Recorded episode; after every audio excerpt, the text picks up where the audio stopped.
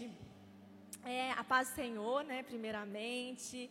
É, é, uma honra muito grande estar aqui, né? O pastor Luciano, né? Nossa pastora ali sempre fala assim, ah, é, é uma honra para mim. Não, para mim, né? É, é, muito, é muito mais estar aqui, porque tem pessoas que acreditam no meu trabalho, né? Tem pessoas que acreditam é, é, naquilo que eu faço e que faço com todo carinho, faço com, com o coração aberto, porque é algo que eu gosto, né? Eu gosto de falar sobre a psicanálise, mas eu gosto ainda mais de falar sobre Jesus, né? Realmente Freud, ele é muito top, né? Mas tudo que Freud fez, tudo que ele falou, ele tirou baseado, né, é, da própria Bíblia né, sendo ele de famílias de judeus. Enfim, né, não temos aí o nosso, né, o nosso PowerPoint, mas não tem importância, porque aqui terei o meu celular e eu vou seguir tudo, viu, gente? Porque dá.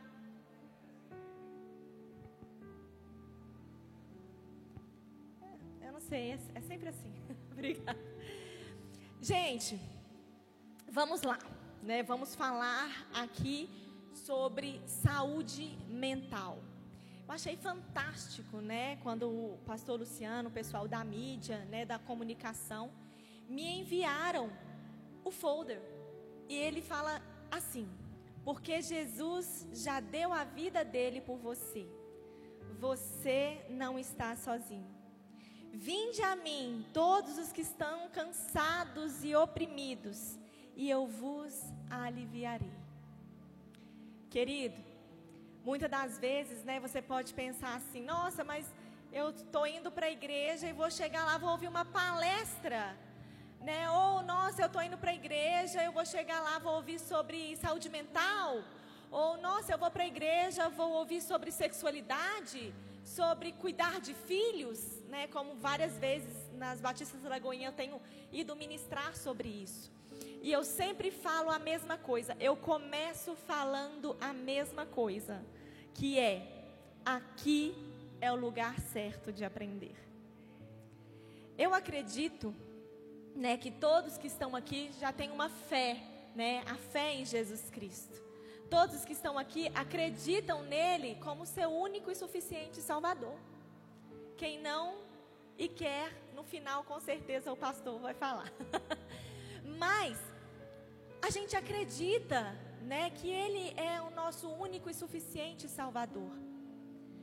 E tem outras coisas ao decorrer da nossa vida, no nosso cotidiano, né? É, as nossas dores, as nossas dificuldades, no, o nosso trabalho, né? As nossas relações pessoais, a nossa relação com o nosso cônjuge, com os nossos filhos, com os nossos pais. E tudo isso, né, de uma certa forma, vai acarretando alguns sentimentos. E falar sobre isso é muito importante, mas que você possa falar com alguém que está aberto à mesma fé que você, está aberto àquilo que você acredita. Quando o pastor Luciano chegou aqui, se eu falar Luciano, gente, vocês me desculpam desculpem, né? Porque lá né, no Sumos geralmente a gente se trata assim. Mas quando o pastor Luciano, ele fala, e eu encontrei lá pessoas como a Jéssica, né? Que tem a mesma fé que eu. Muitas das vezes eu tenho me deparado com pessoas, né? Dentro da igreja que não vão fazer terapia, que não vão ao psiquiatra, que não vão a um psicanalista. Por quê? tem medo. Jéssica, medo de quê? Porque tem aquela questão de que psicólogo, psicanalista, já ouviram isso? É do diabo. Quem já ouviu isso? Ah, gente, todo mundo. tá todo mundo já ouviu. Nosso Deus, está com depressão? Falta de fé. Vai orar. Tá com é, ansiedade? Que isso, querido? Deixa eu te falar. Não andeis ansiosos por coisa alguma. Diz a palavra de Deus. Então, meu querido, é falta de fé. E usar a fé, né, dessa forma, para mim, deixa eu explicar, eu sou filha de pastor, né? Filha de pastor. cresci na igreja, meus pais pastoreiam há muitos anos. Eu nasci no berço cristão. Eu cresci dentro de uma igreja, literalmente dentro da igreja, porque antigamente era assim, os pastores moravam nas casas pastorais, gente. Eu sou dessa época aí. Entendeu? Então, literalmente, eu vivia na igreja. Morava lá dentro. Então, eu já ouvi muito disso, muito de que, olha, a fé é assim, a fé é assado, isso não é coisa de Deus, isso não é, é coisa de Satanás, isso é o inimigo. Gente, eu não estou falando que não exista, por favor. Existe. Existem depressões, existem ansiedades que são também de níveis espirituais. São. Porque é uma coisa vai puxando a outra, tá?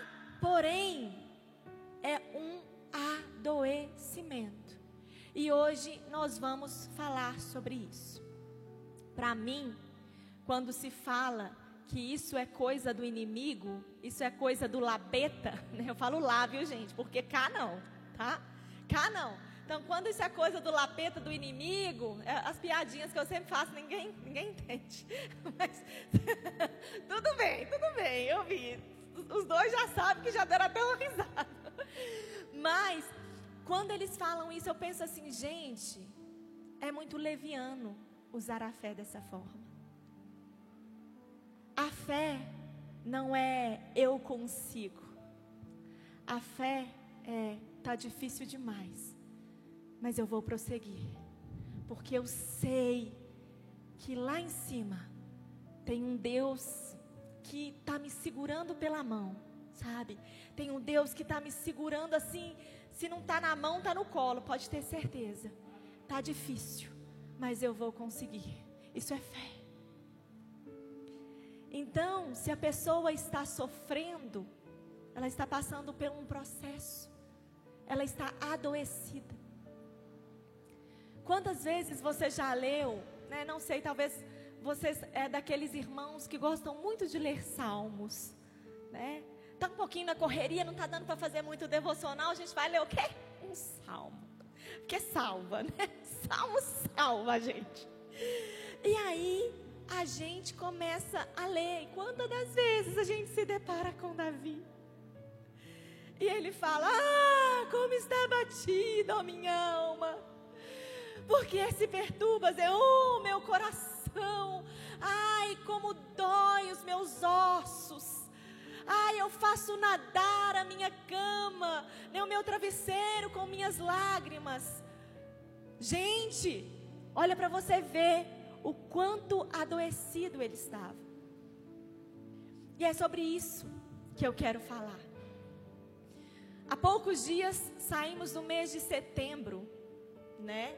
E com certeza o que o pastor Luciano está querendo trazer aqui é justamente essa esse braço do da questão do setembro amarelo. Deixa eu abrir aqui para eu não para eu não ir perdendo o que eu vou falando, porque é muito importante. Que eu sou filha de pastor daqueles da antiga que não sai da introdução. Então deixa, é, vocês conhecem, né? Os pastorzinhos da, das igrejas pentecostal. Então, aquele que nunca sai da, da, da introdução é meu pai. Aprendi com ele. Aí eu vou falando, né? Pastor Luciano, vou falando, falando, falando. Enfim. Então, eu acredito que o pastor Luciano pegou essa questão, né, aí do valorização da vida do setembro amarelo, né? E você sabe por que do setembro amarelo? Quem sabe? Levanta a mão. Ah, temos aqui algumas pessoas que sabem o porquê do setembro amarelo, sabem da história. Isso é bom. Quem não sabe quer saber? Quem não sabe quer saber? Se não quiser, eu tô contando, né? Vou contar do mesmo jeito. Gente, a história do Setembro Amarelo é o seguinte. É, em 1994, pouquinho antes, em 1991, 1992, um rapaz, né, um menino, um adolescente, chamado Mike M. ele, ele decidiu né, arrumar um carro, arrumar um carro dele. Ele era muito é, inteligente, né, um adolescente como qualquer outro, e, e ele decidiu então é, consertar, sabe, aquele carro velho que estava jogado lá no fundo da sua casa. Era um Mustang 68. Tinha a foto dele aqui e tinha a foto do carro também, só que o telão não está funcionando, então ok, né? Então, gente, esse menino, né, ele resolveu ali consertar o carro e ele pintou aquele carro de amarelo. Um Mustang amarelo 68.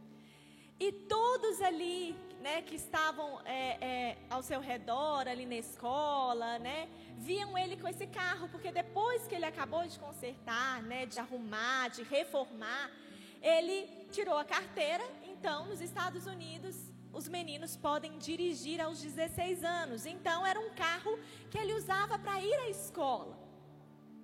Então, todos ali ao seu redor o conhecia, né, como Mike do Mustang amarelo. Ou quando via um Mustang, falava: "Olha o Mustang amarelo do Mike". Então, ele era uma pessoa, né, um adolescente conhecido ali na sua região ali no seu estado. Só que o que ninguém sabia era que Mike sofria com depressão. A depressão, ela é uma doença silenciosa. Extremamente silenciosa.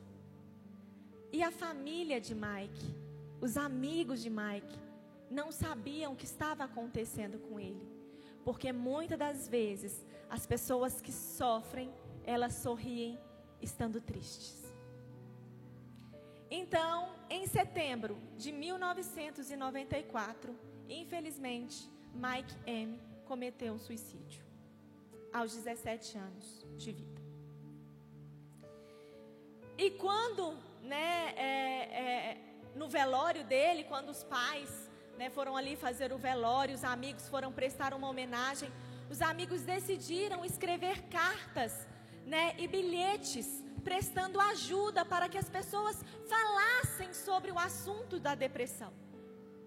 Falassem que estavam precisando de ajuda, porque eles, eles assustaram, porque ninguém imaginava que um rapaz bonito, inteligente, que tinha amigos, uma família estruturada, né? O que é uma família estruturada? Uma família funcional, uma família que funcionava, porque a família dele, embora né, tenha as dificuldades, tivessem as dificuldades, era uma família que funcionava, né? Uma família que tinha um pai, tinha uma mãe, né? Eles trabalhavam, enfim. Então, é, ninguém imaginava que Mike estava passando por aquilo. Então, eles decidiram fazer toda essa movimentação entregar cartões, cartas é, com amarrado com um laço amarelo. E essas cartas foram chegando, passando de mãos em mãos, até chegar nas mãos de pessoas que sofriam com o mesmo mal de Mike: depressão, ansiedade, síndrome do pânico, entre outros adoecimentos. Isso tomou, né, é, um, uma, tomou um rumo né, estadual e depois mundial. E foi aí que surgiu então o Setembro Amarelo. A Organização Mundial de Saúde diz que cerca de 350 milhões de pessoas terão depressão no mundo. E existe uma estimativa de 800 mil que, infelizmente, podem tirar a sua vida. Você entende isso? 800 mil pessoas podem escolher morrer porque não aguentam sentir a dor da angústia. E essas pessoas estão né, também na estimativa de 15 a 29 anos. Mas existem crianças que também se matam por depressão. Jéssica, como assim? Oito, 9, 10. Os dados são chocantes. E o que eu vim fazer aqui hoje não foi falar sobre dados. Eu vim falar sobre a valorização da vida. Na palavra de Deus, né, em Coríntios, se eu não me engano, fala que nós viemos para alcançar os cansados, os oprimidos, os sobrecarregados. Nós viemos né, para pregar a, as boas novas a, a essas pessoas. E com isso, levar a alegria ao invés do choro. Não é assim? A, a, as vestes rasgadas, sujas, nós vamos trocar por, por vestes de alegria, por coroas de glória e de honra. Então eu vim aqui não só para falar de dados da Organização Mundial de Saúde, eu vim aqui para ensinar a estender a mão e falar assim: vem que eu vou te ajudar. Às vezes, uma pessoa que sofre com depressão, que sofre com ansiedade, ela está tão no início que ela não está conseguindo perceber o quão adoecida ela está. Que isso, Jéssica? Sim. As pessoas começam a sofrer por diversas formas. Eu vou falar uma. Uma pessoa, atento agora, hein? Agora, como se fosse uma aula. Coloque aí, se quiser anotar, é importante. Ai, deixa eu beber um cadinho de café, gente, licença. Mas aqui, chama a gente, né?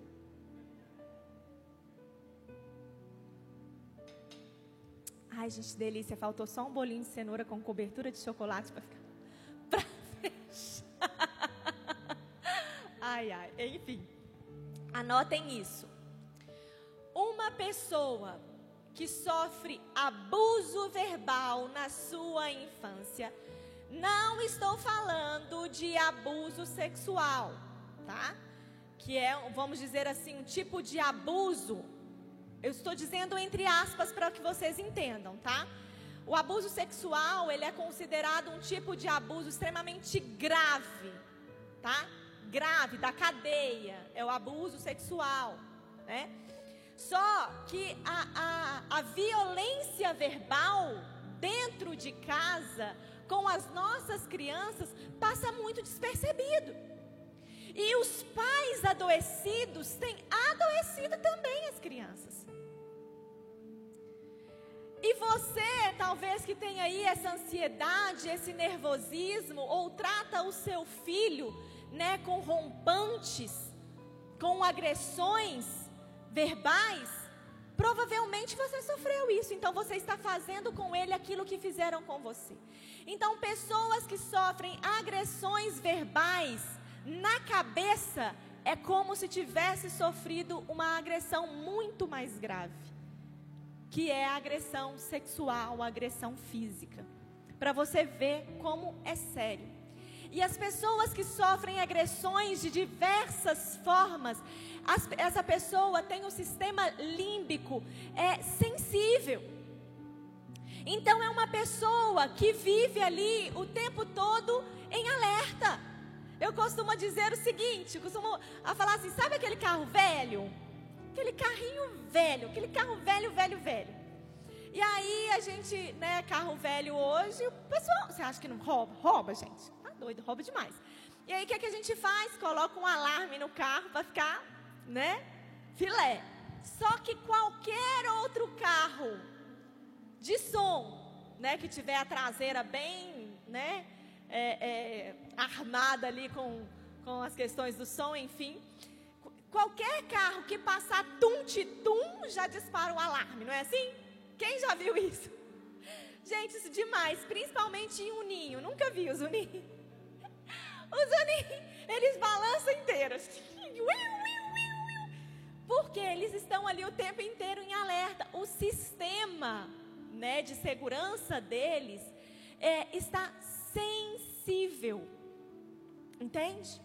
Então, uma pessoa que está exposta a qualquer tipo de violência, é uma pessoa que já fica assim, sabe? Aquela pessoa que já fica mais atenta, mais vigilante, fica na defensiva o tempo todo. Você conhece pessoas assim? Que quando você fala um A, a pessoa já vem com a BC inteiro. Aí você fala, oi, o que, que aconteceu? Calma.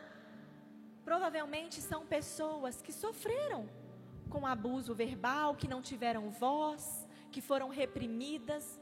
E essas pessoas, elas têm o sistema límbico, né?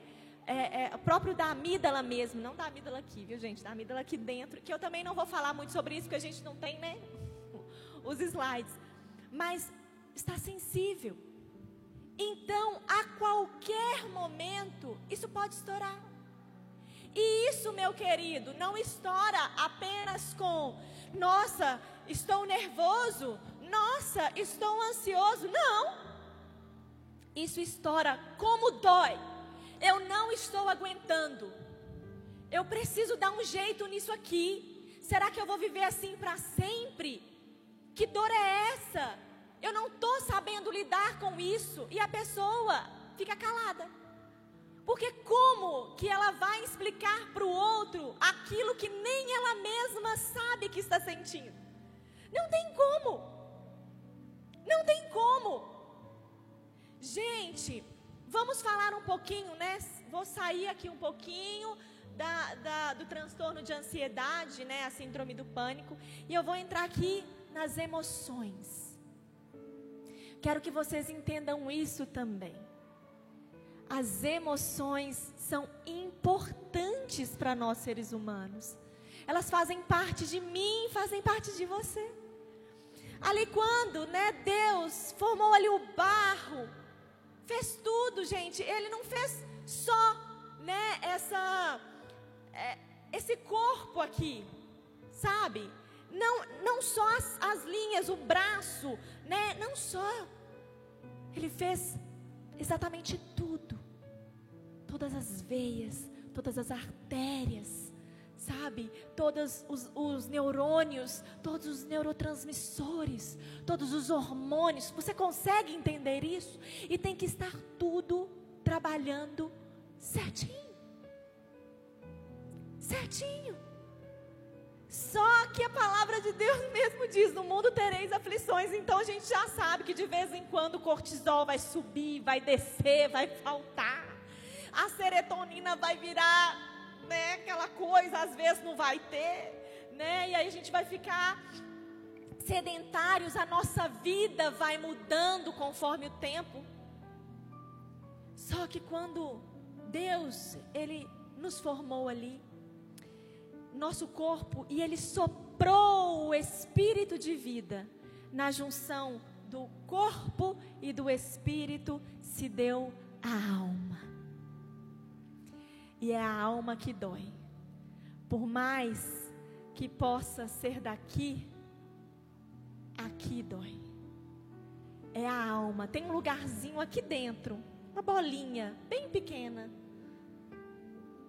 Sabe, bem pequena, que é onde nós sentimos. A gente acha que é o coração. Eu tenho uma bebê de cinco meses. E o meu filho tem cinco anos. E ele falou comigo assim, é, no ano passado, no início desse ano, quando é, eu estava grávida. Ele começou a passar, né, ali, passando pelo complexo de Édipo, essas coisas que a gente psicanalista vive falando, e que eu não quero entrar. Mas ele entendeu o que, que eram as emoções. Eu vou explicar para vocês. Não tem emoçãozinha ou emoçãozão. Não é porque o pastor Luciano tem ali os seus 34 anos, 34? 36? tem ali os seus 36 anos, que a emoção dele vai ser 36%, né? Não é porque a Melina tem cinco meses que a emoção dela vai ser 0,05%. Não existe emoçãozinha ou emoçãozão, né? Não sei se existe essa palavra, mas eu acredito que vocês estão. É para tirar foto? Ai, gente, tem que favorecer, né? Então, então, gente, não existe essa questão de emoçãozinha e emoçãozão. todos sentimos da mesma forma. E um bebê sente da mesma forma que um adulto. Imagine um bebê tendo que lidar pela primeira vez com a fome. A fome irrita qualquer um, não irrita? Imagina um bebê tendo que lidar com sono. Ele não entende que simplesmente ele tem que fechar o olho para dormir. Né? É difícil para ele. Então, imagina essa ansiedade que a gente sente estando cansado. Imagina um bebê. Por isso que às vezes eles agarram na gente, eles arranham a gente, porque eles não, não estão sabendo lidar. Vocês já tinham pensado nisso? E aí o meu filho vira para mim e fala assim: "Mamãe, eu tive um sonho e você me abandonou nesse sonho". Ó, oh, estava grávida. Ele já estava né, entendendo assim, eu vou ter que dividir ela, né? Vou ter que dividir. E aí ele foi me contar e ele falava assim: "Mamãe, como dói aqui. Dói muito aqui, mamãe. Mamãe, dói demais". E aí eu já fiquei assim: "Meu Deus, vamos fazer uma terapia, né?" Porque, enfim. E aí eu fui conversando com ele, contando para ele, né? Fui contar para ele o que estava acontecendo. Já que ele, né, conseguiu tirar para fora esse sentimento, então vamos conversar. E aí eu falei com ele, filho, isso são emoções. Mamãe, mas é ruim. Não, filho, não é ruim. Você está sentindo isso porque você já se sentiu feliz. Não é bom quando a gente está de boa na lagoa, não é bom quando a gente está brincando, está se divertindo e não tem essa dor? Sim. Aí ele respondeu: sim. Falei assim: então, como você saberia o que é essa felicidade, estar de boa na lagoa, se você não sentisse essa dor? Se você não conseguir, não, não sentisse a tristeza, você já ficou triste? Já. Quando? Quando o Chico morreu, o Chico é o nosso peixe, morreu. O Chico morreu. Quando o Chico morreu, falei assim, viu? Você saberia o que era tristeza se você sou, não soubesse que era alegria? Não tem como. Os sentimentos fazem parte da gente. Ele virou para mim e falou: Mamãe, mas tem como a gente matar esse sentimento ruim? Eu falei: Não, porque se a gente matar o sentimento ruim, a gente mata o bom também, né? No caso. Então não dá. Aí eu expliquei para ele que era na cabeça, aí ele entendeu, mas ele falou assim: dói aqui, mamãe. Eu falei assim: eu sei que dói aqui, mas é aqui. E aí eu fui explicando para ele, né, como é que funcionavam as coisas e tudo mais. Então foi, foi praticamente uma aula, né? A gente é para isso que a gente forma, né? Para isso que a gente forma, a gente forma para dar aula para os nossos filhos. Enfim. E aí eu achei engraçado que ele começou a entender, que ele falou assim, mamãe, aquele dia que a gente foi no parque foi tão divertido, né? Eu falei, foi filho, foi legal, não foi? Ele disse, sim. Eu falei assim, então, esse sentimento vai estar aí, vai estar guardado na sua memória. Não é só a memória do lugar, é o sentimento de felicidade. E todas as vezes que a tristeza vier, todas as vezes que a frustração vier, todas as vezes que a angústia vier, porque ela vai vir, você vai ter que dar conta dela. Aí, certo dia, né, tem uns duas semanas atrás, ele virou para mim e falou: Mamãe, eu estou tendo uns pensamentos muito ruins e eles estão me incomodando. Eu falei: É, lá vem os pensamentos mágicos, né? É para isso que a gente forma, Deus. Obrigada. Aí, eu falei, ok, filho, o que, que você está pensando? Aí ele me explicou mais ou menos o que ele estava pensando. E aí eu falei assim, vamos lá. No mar, o que tem dentro do mar? A ele, tubarão. Eu falei, não, mas não tem só tubarão no mar. Aí você quebra minhas pernas, né? Não tem só tubarão no mar. Vocês vão entender por que, que eu estou contando essas histórias, tá? Não tem só tubarão no mar, filho. Aí ele falou assim: É, mamãe, não tem. Tem o Nemo, que é o peixe palhaço. Tem a Dory, que é uma cirurgiã patela. Tem um golfinho. Tem uh, um povo. Aí ele começou a falar: Ah, tem algas, tem corais tem não sei o que. Eu falei assim, e é colorido, não é, filho? A gente tinha ido para a praia, então ele já sabia mais ou menos como era, estrela do mar. Ele tinha conseguido ver algumas coisas né, no mar, porque era bem clarinho. Então ele viu que era colorido, que era divertido, dinâmico, os peixinhos nadando. E ele falou, sim, mamãe, é bem bonito. Eu falei assim, e, né, não tem então só tubarão lá. Ele não. Falei assim, então, a nossa cabeça é como se fosse um oceano. Um oceano bem grande. Cheio disso tudo aí que você falou. E para você, qual é o animal que você tem mais medo no mar? Aí ele, gente, sem titubear, já chutou, né? Tubarão. falei, mas o mar não tem só tubarão. O mar tem outras coisas também. Se você focar só em uma coisa, meu filho, o seu mar vai ser assustador, tenebroso. E não vai ter vida, só vai ter medo, só vai ter angústia. Então você tem que tirar o foco do tubarão e entender que no seu mar também tem outras coisas muito mais legais, muito mais divertidas, sabe, cores muito mais vivas e assim a gente vai vivendo. Aí ele virou para mim e falou assim comigo assim: "Entendi, mamãe".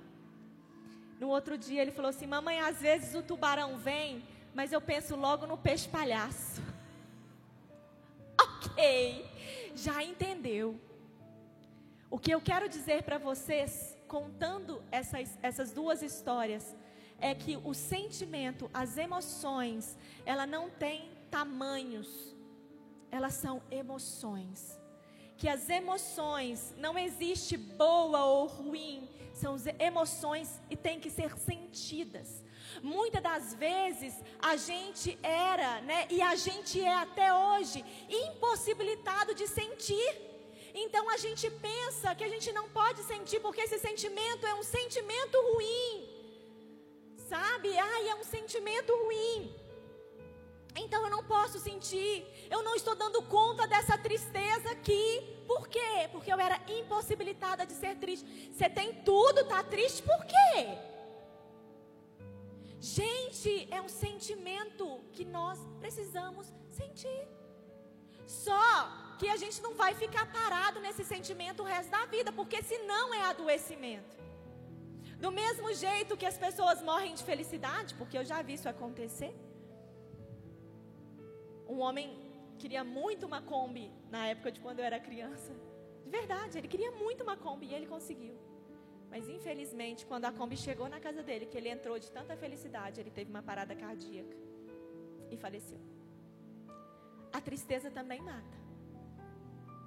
A angústia também mata a raiva, a mágoa também mata. E sabe por que que mata? Porque a gente não sabe sentir. A gente não se permite sentir. E aí, quando, por exemplo, se, ele, se eu falasse com meu filho assim, não, filho, besteira, não, pode parar com isso.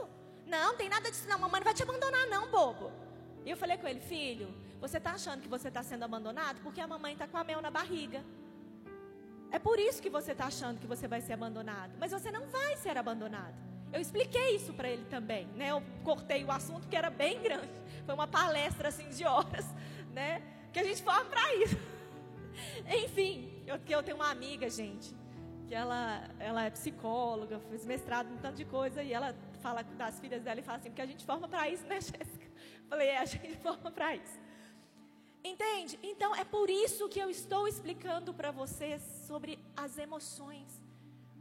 O que é adoecimento? Quando você começa a permanecer demais nesse sentimento. A ansiedade é um sentimento bom. Como assim, Jéssica? Oh, gente, se eu for para Maldivas no final do ano, é óbvio que é, meu marido vai comprar para mim uma Maldiva, né, uma viagem para Maldivas, vai me dar um negócio na mão, ai Senhor, vai me dar um negócio na mão e vai virar para mim e falar assim: Vai, querida, viajar porque você merece. eu vou ficar alegre demais da conta, mas eu vou ficar ansiosa e já vou começar a planejar, né? Que roupa que eu vou, não sei o que, eu vou fazer até lista, porque o meu lado obsessivo vai ó, aflorar. E eu vou fazer até lista para viajar e eu já vou ficar pensando no que, que falta, o que, que não falta, quantos dias que faltam. Essa ansiedade é uma ansiedade boa. A questão é você adoecer na ansiedade. Começar a perder o sono, começar a ficar irritado, começar a colocar expectativas demasiadamente. Entende? Adoecer na tristeza torna-se depressão. Adoecer na ansiedade torna-se transtorno de ansiedade. Torna-se toque. Torna-se é, síndrome do pânico. Entende? Então, às vezes, as, a, essas doenças, às vezes não, a maioria delas, essas doenças vêm sorrateiramente. Como você vai identificar? Eu coloquei algumas coisas aqui para eu não ficar falando igual pobre na chuva, que é tanta coisa que tem na cabeça que a gente vai falando. Bem, vamos lá. Então, quais são os sintomas? né? Vamos lá, sintomas de ansiedade, depressão, viu, gente? Porque é um precursor, sabe? É uma comorbidade. A gente não sabe o que gera o quê, mas sempre tem essa questão. Perda de interesse. Se você está vendo que uma pessoa gostava de rir, gostava de brincar e começou a perder o interesse em coisas simples, opa, vamos ligar o alerta aí. Dificuldade de concentração Cansaço constante. Por que, que uma pessoa ansiosa, depressiva, ela fica cansada? Porque é emocionalmente. É emocionalmente. Então, a gente gasta muito mais energia psíquica do que propriamente dita física. Você já viu aquela, aquela questão quando as pessoas falam assim: nossa, é, era mil vezes, eu sempre ouvi isso, era mil vezes melhor trabalhar né, no braçal do que trabalhar com a cabeça. Com a cabeça cansa muito mais. Porque se eu for, for para a lavoura trabalhar, eu chego em casa, deito e descanso. Mas se eu for para um escritório trabalhar, eu chego na minha casa e o trabalho continua aqui. Vocês já ouviram isso? Então, ok. Cansaço constante. Indiferença ao afeto.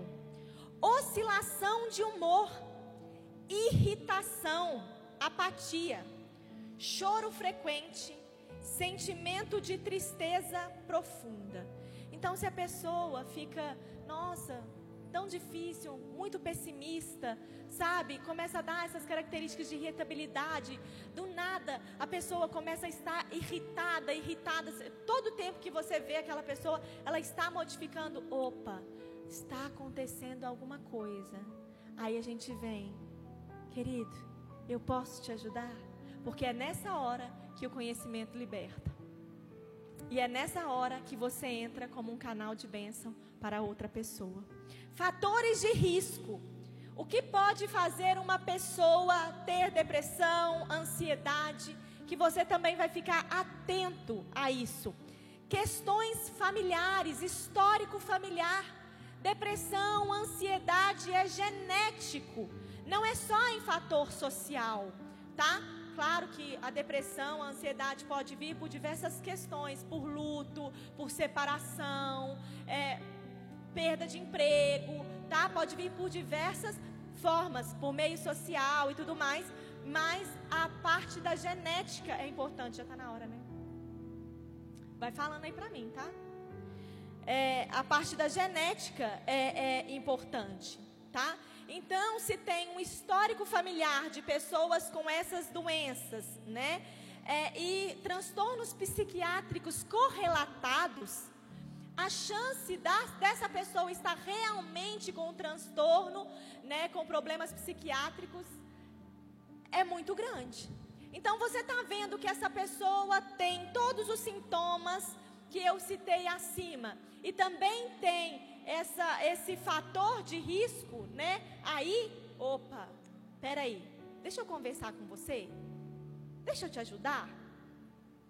Estresse e ansiedade crônica. Sabe aquela pessoa que o tempo todo fica com frio na barriga?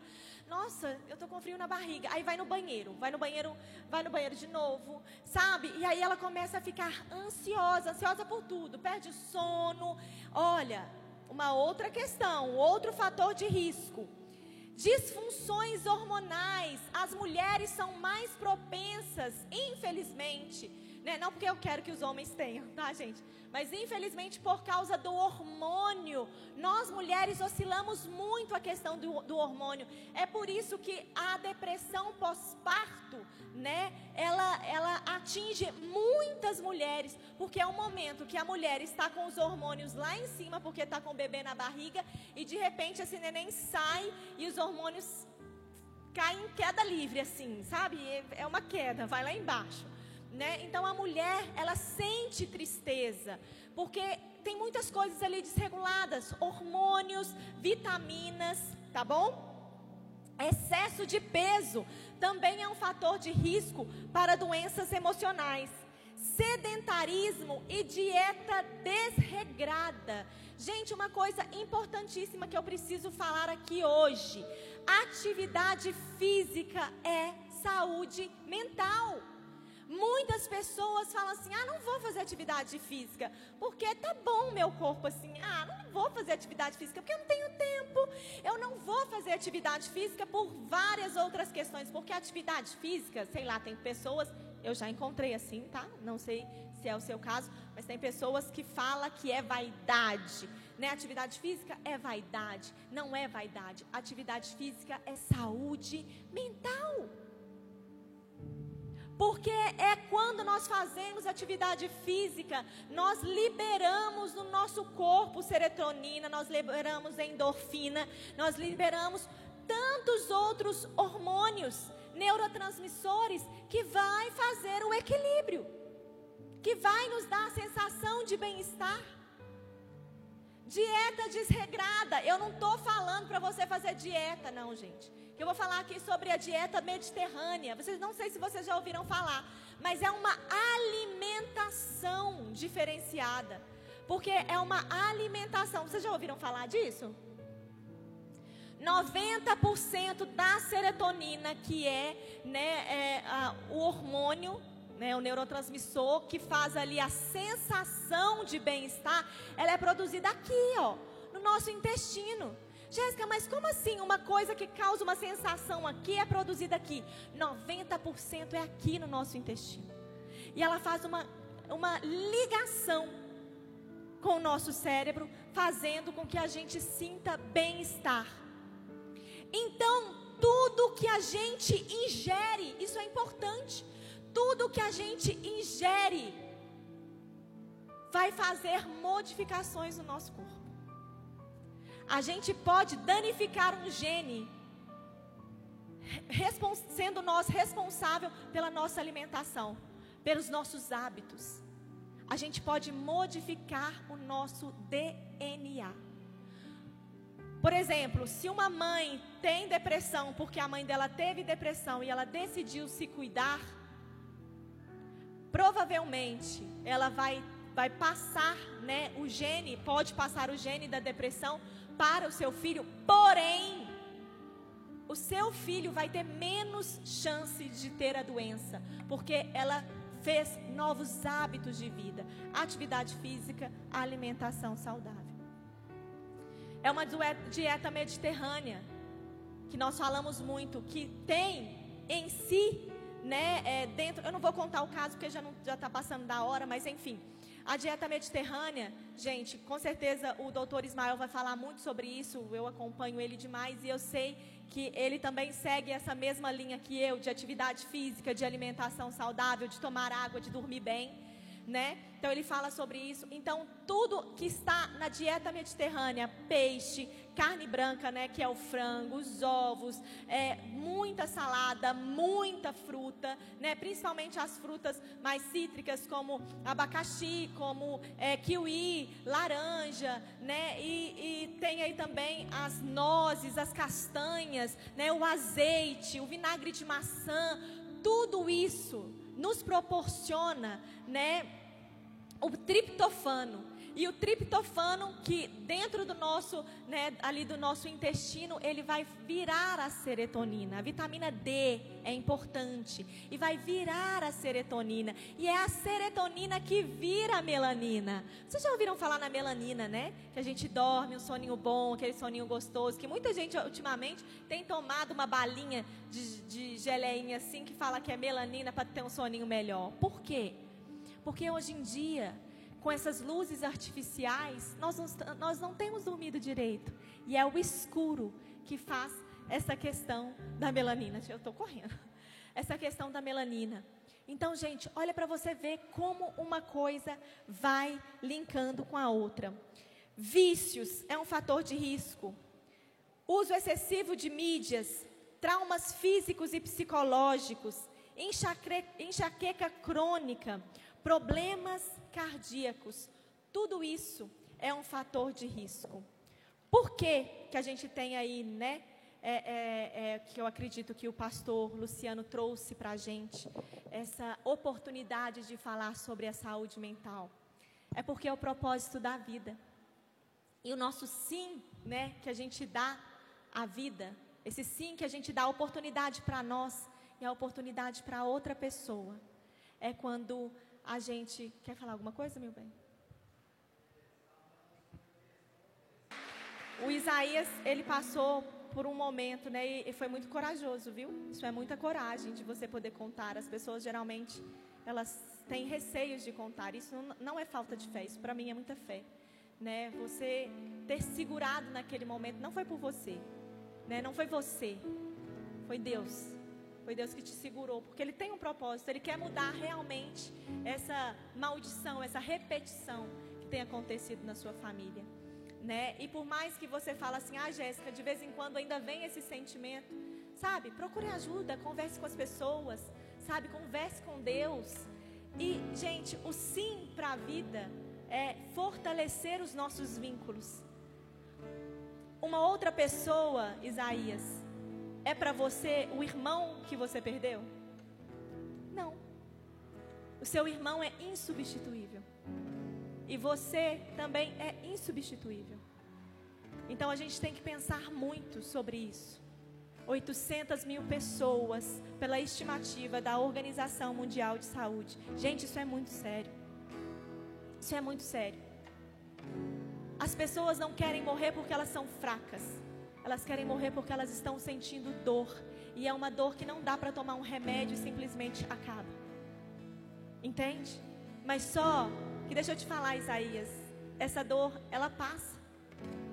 A gente consegue curá-la quando a gente direciona, sabe, o nosso pensamento, quando a gente direciona a nossa vida, quando nós criamos novos hábitos, como, quando nós fortalecemos uma aliança com Deus.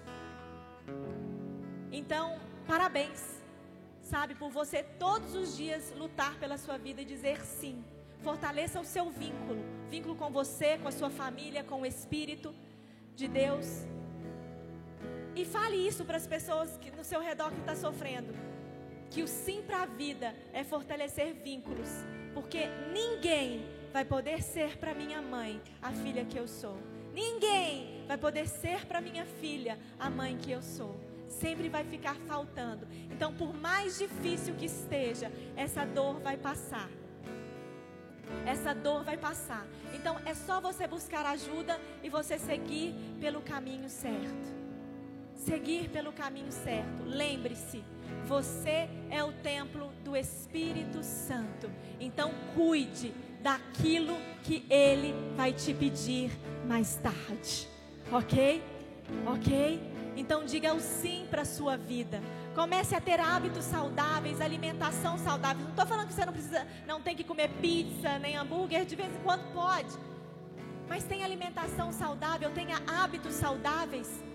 Desligue as luzes antes de dormir. São pequenas coisas que você acha que não vai influenciar na sua vida e influencia sim. Suas orações, o seu devocional, você confiar em alguém e ter esse alguém para te ajudar, para te oferecer o caminho, a verdade e a vida. Então aproveita essa oportunidade que o pastor Luciano, que a Batista da Lagoinha tem dado para vocês, né? E entenda mais um pouco sobre saúde emocional, saúde mental e abrace isso. E mais uma vez, o sim para a vida é fortalecer os seus vínculos, principalmente com o Espírito Santo. Então eu conto com vocês para que vocês ajudem outras pessoas. Amém? Eu vou ficar aqui porque eu sei que a minha hora deu. E eu agradeço de verdade, de todo o coração.